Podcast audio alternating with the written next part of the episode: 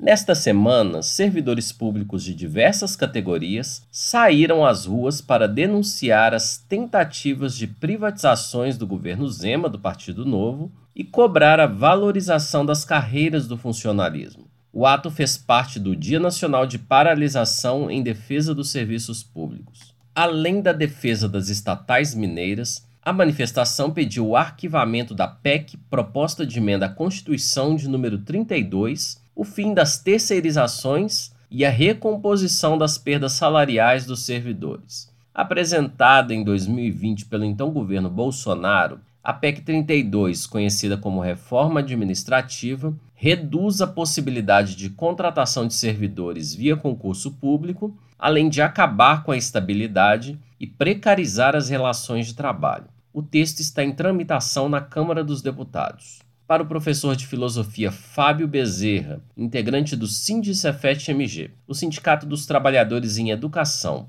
do Centro Federal de Educação Tecnológica de Minas Gerais, a PEC 32 também facilita o apadrinhamento no serviço público, fazendo com que políticos possam influenciar na indicação de funcionários.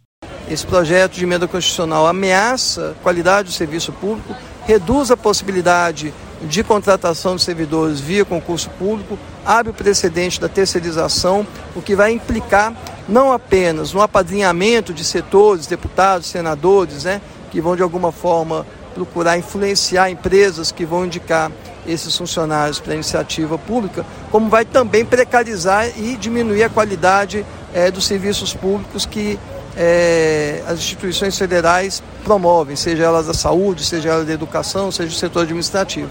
Maria Rosária Barbato, professora do curso de Direito da UFMG e presidenta do Sindicato dos Professores de Universidades Federais de Belo Horizonte, acrescenta que há uma narrativa falsa que faz com que as pessoas pensem que o servidor público representa um grande custo para o Brasil.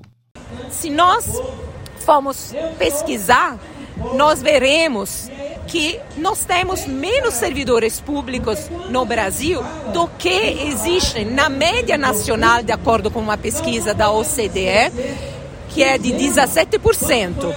É, na Suécia tem 30% de servidores públicos. Aqui no Brasil estamos por volta de 12,5%. E também os salários dos servidores públicos são salários muito baixos. A maioria dos servidores públicos são é, docentes, são professores. E um salário médio dos servidores públicos é de quase quatro salários mínimos, enquanto apenas 10% dos servidores públicos ganha mais de 10 salários mínimos. Então isso nos diz que não é o serviço público é, que representa um custo é, impossível para este país.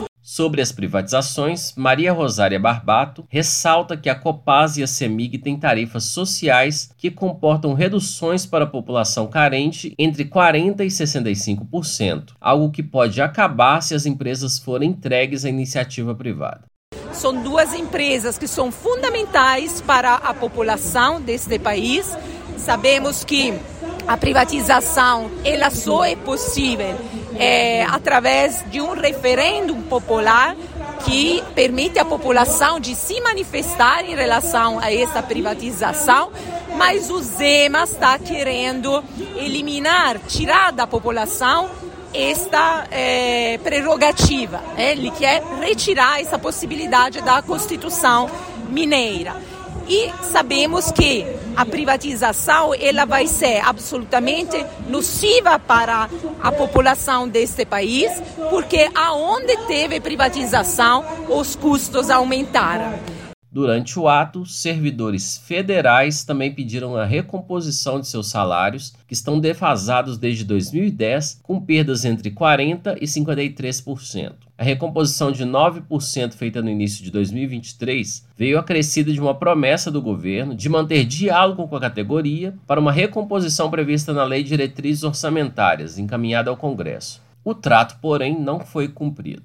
De Belo Horizonte, da Rádio Brasil de Fato, com reportagem de Lucas Wilker, locução Wallace Oliveira.